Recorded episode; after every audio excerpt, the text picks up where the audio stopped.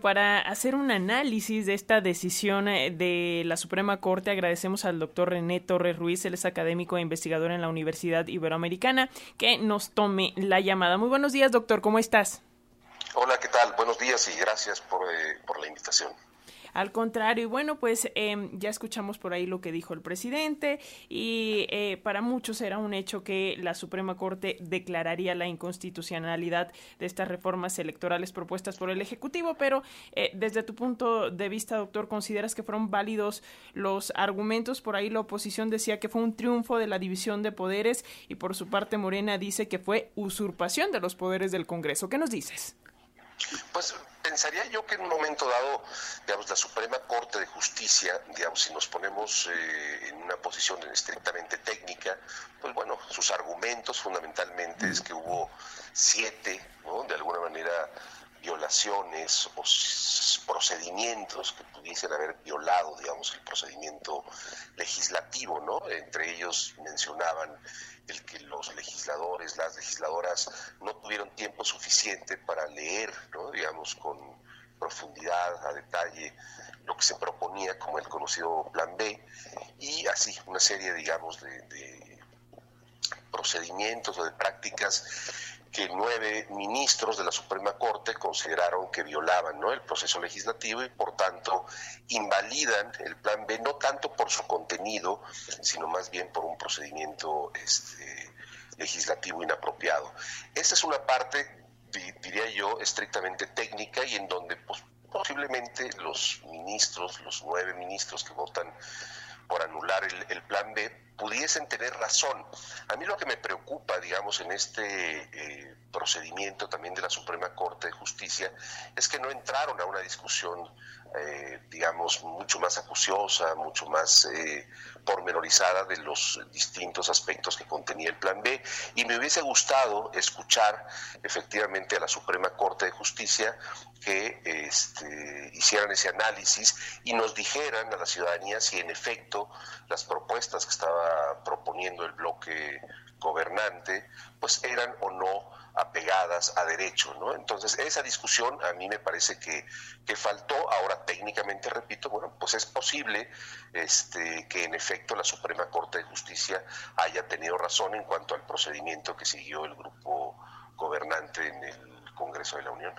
Con este panorama, doctor, eh, digamos ya eh, desechada la primera parte del Plan B y ahora la segunda parte, eh, ¿qué pasará en las elecciones de 2024? ¿Cuál es el panorama ahora con, con, esto? ¿No entra en vigor la, la ley que estaba antes del Plan B o cómo queda la cosa?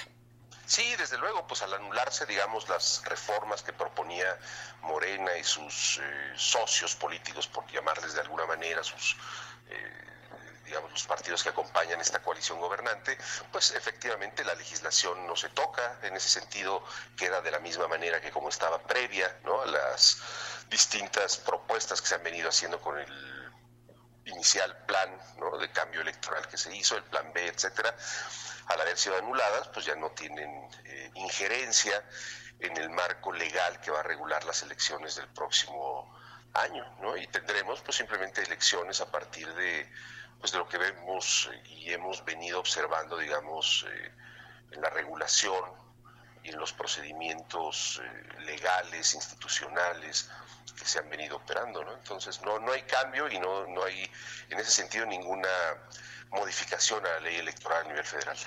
Eh, ya decía por ahí Ignacio Mier que, bueno, ahora el plan C es que eh, todo el mundo vote por Morena en las siguientes elecciones, pero que no van a quitar el dedo del renglón y que eh, por los tiempos, pues ahora ya no pueden promover, un, digamos, una nueva reforma electoral, pero que lo van a hacer después del proceso de 2024. ¿Qué aspectos tendrían que considerarse para consolidar esta reforma electoral al sistema mexicano y para que de verdad ahora sí sea una realidad, doctor?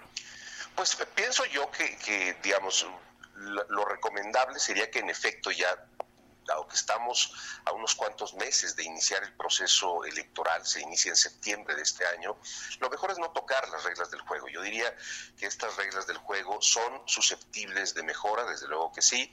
Yo creo que algunos de los aspectos que se planteaban en las iniciativas de reforma por parte de Morena, este, eran pertinentes, por ejemplo, regular también a los partidos políticos, eh, replantear su financiamiento, seguramente también volver mucho más eficiente y menos costoso el aparato institucional eh, del Instituto Nacional Electoral y de todos los este, institutos estatales o los conocidos como OPLES, ¿no? los eh, organismos públicos electorales locales, etcétera. Es decir, creo que hay algunos aspectos que pueden ser efectivamente eh, replanteados y por tanto llevar a una buena reforma ¿no? que termine de afinar un sistema electoral y de partidos que creo que en términos generales ha funcionado en México, pero que necesita desde luego también eh, yo diría, este, reformarse y adaptarse a una nueva realidad política, electoral, ciudadana, que se ha venido registrándose, digamos, en la realidad mexicana a partir de manera muy pronunciada del 2018. A partir del 2018, la reconfiguración del sistema de partidos cambia de manera categórica en nuestro país, deja de eh, prevalecer, digamos, tres grandes partidos, PRI, PAN y PRD, y empieza a prevalecer una nueva fuerza política como es Morena, y eso necesariamente, desde mi punto de vista, pues lleva a la necesidad de analizar, de replantear nuestro marco institucional y legal en materia electoral. No estoy diciendo que se haga en favor absolutamente de ninguna fuerza política, sino que se tomen en consideración algunos aspectos ¿no? que se están registrando en la realidad político-electoral de nuestro país y el marco legal que lo regula debe de adaptarse de alguna manera a una nueva realidad para tratar de, eh, digamos, de orientarla de mejor forma. ¿no? Entonces yo confío en que el Instituto Nacional Electoral, como está ahora, hará un buen papel de cara a las elecciones del próximo 2024 eh, y que eh, seguramente después de las elecciones viendo qué es lo que ocurre también en los triunfos electorales, en la distribución que se haga, digamos, en el Congreso de la Unión y la capacidad de, que tenga cada una de las fuerzas políticas, sería muy conveniente, desde luego, que de una manera orquestada, de una manera, este, yo diría, colegiada y en donde las fuerzas políticas pudieran ponerse de acuerdo, pues sería bueno implementar ¿no? la discusión sobre una nueva reforma electoral sin prisas ¿no? y también sin deseos de que este, salga, digamos, al, vapor, sino que sea una reflexión acompasada y que sea de beneficio para la ciudadanía. Yo creo que eso es lo fundamental. Pues ahí está, doctor René Torres Ruiz, académico e investigador de la Universidad Iberoamericana. Muchísimas gracias por estos minutos para las audiencias de la radio pública. Y bueno, pues vamos a seguirle el pulso a esta situación. Te enviamos un fuerte abrazo. Gracias, igualmente. Hasta luego.